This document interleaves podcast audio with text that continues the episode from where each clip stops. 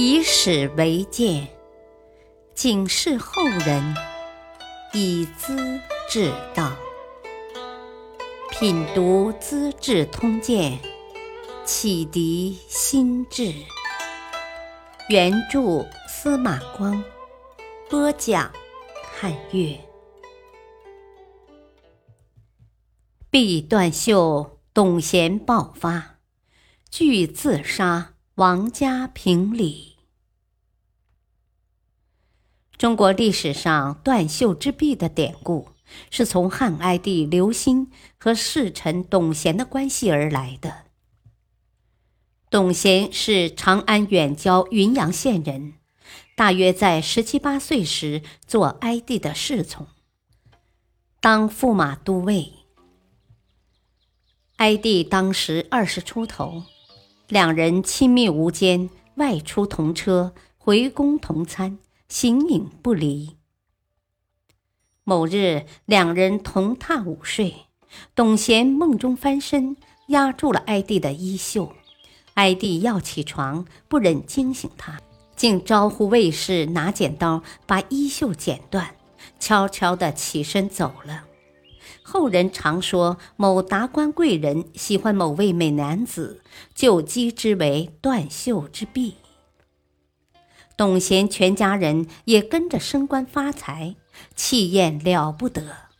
哀帝想得妙，还预先为董贤修起一座生坟，在自己的义陵旁边，千方百计要封他作为侯爵，只因朝中大臣反对，暂时没成。尚书仆射郑崇多次上书，说皇帝不该宠幸董贤。哀帝召见他，责问道：“你家门庭如同闹市，人客不断，为何偏要禁止皇帝和人来往呢？”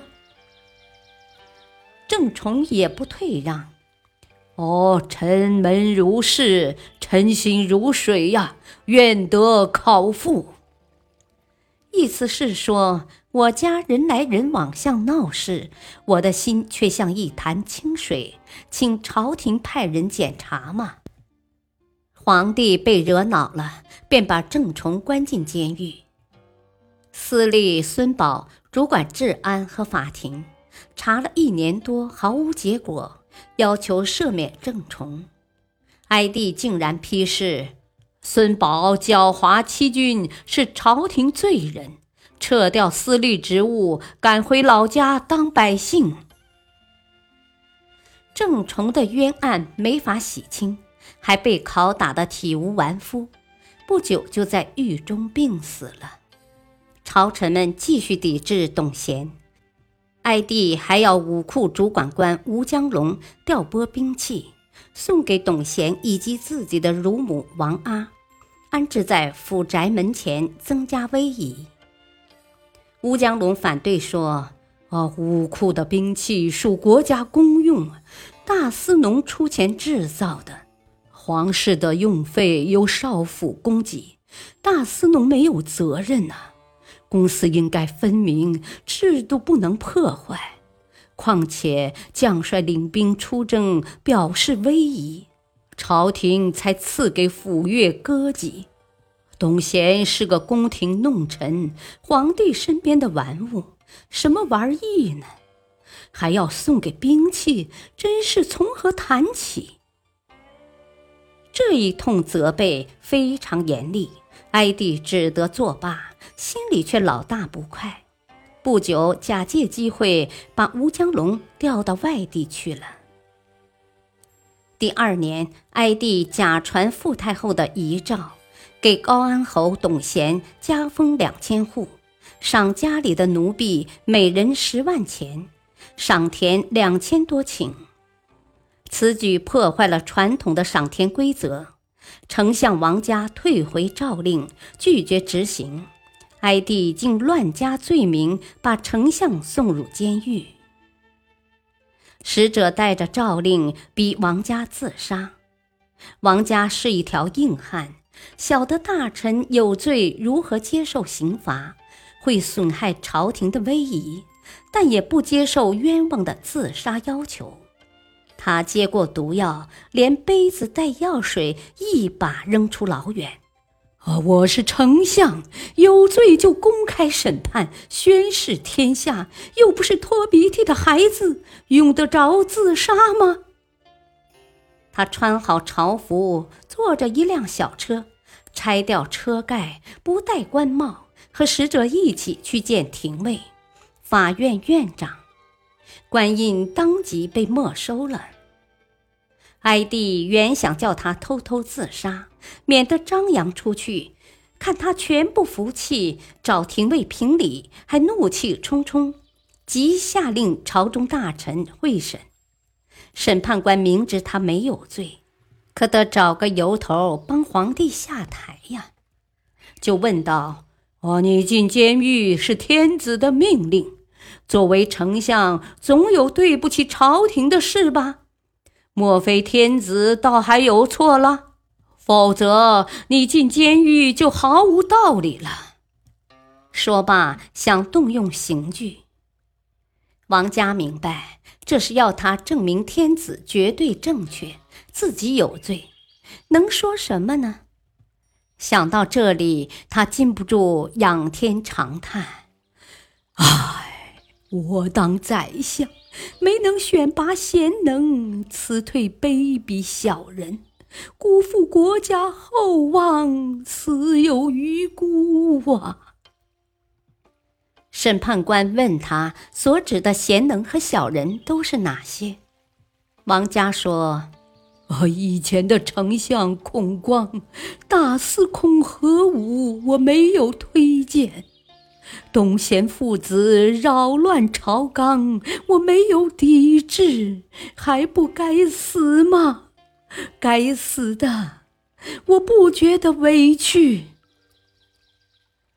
王家关在狱中二十多天，不吃不喝，最后吐血死了。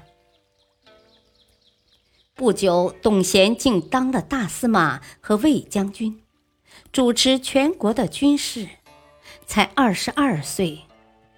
他的父亲董公想和中郎将萧贤联姻。萧贤对女婿王弘谈起：“哦，董贤当大司马时，皇帝诏令中说，允知其中。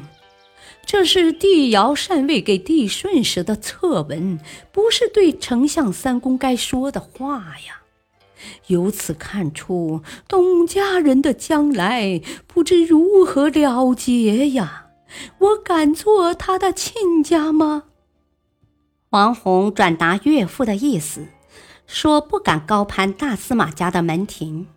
董公叹息不已：“唉，我们董家呀，何以让别人如此害怕呢？”心里抑郁不乐。一天，哀帝设宴，请董家父子和朝官们饮酒。喝至半醉，哀帝亲切地望着董大司马，说道：“啊，我想效法尧帝，禅位大顺，诸位以为如何？”王弘不加考虑，急道：“我天下是高皇帝打得来的，不是陛下私人挣来的产业呀。”啊！继承先人的基业，应当交给后代子孙呐。这样严肃的大事，天子怎能开玩笑呢？满座官员都很惶恐，哀帝也不痛快。酒散后，下令把王弘调出宫廷，幸得王太后干预，才又召回宫里。次年夏天，汉哀帝死了，王太后收拾好传国玉玺，召见大司马，商量后事。董贤本是个帮闲少年，懂得什么？他无话可答，只好脱下官帽表示谢罪。王太后找到退职的新都侯王莽，协助调理，把大权也交给他。传诏不许董贤再进宫廷，也不能去大司马府。接着解除职务，勒令回家。当天晚上，董贤和妻子一起自杀，家人十分惶恐，草草下葬。王莽怕是欺诈，又开棺验尸，然后送到监狱里埋掉了。董贤的家属流放合浦，财产公开拍卖，价值四十三亿。暴起暴跌的董贤，死无葬身之地，也没人同情。只有原来大司马府中的朱许，念及旧情，上书王太后，要求免掉自己的官职，买棺材寿衣，把董贤从狱中挖出来，另行安葬。王莽晓得这事，又找了个罪名，把朱许杀了。这就是断袖之弊的结局。感谢收听，下期播讲王莽榨取安汉宫，用计送女当皇后。敬请收听，再会。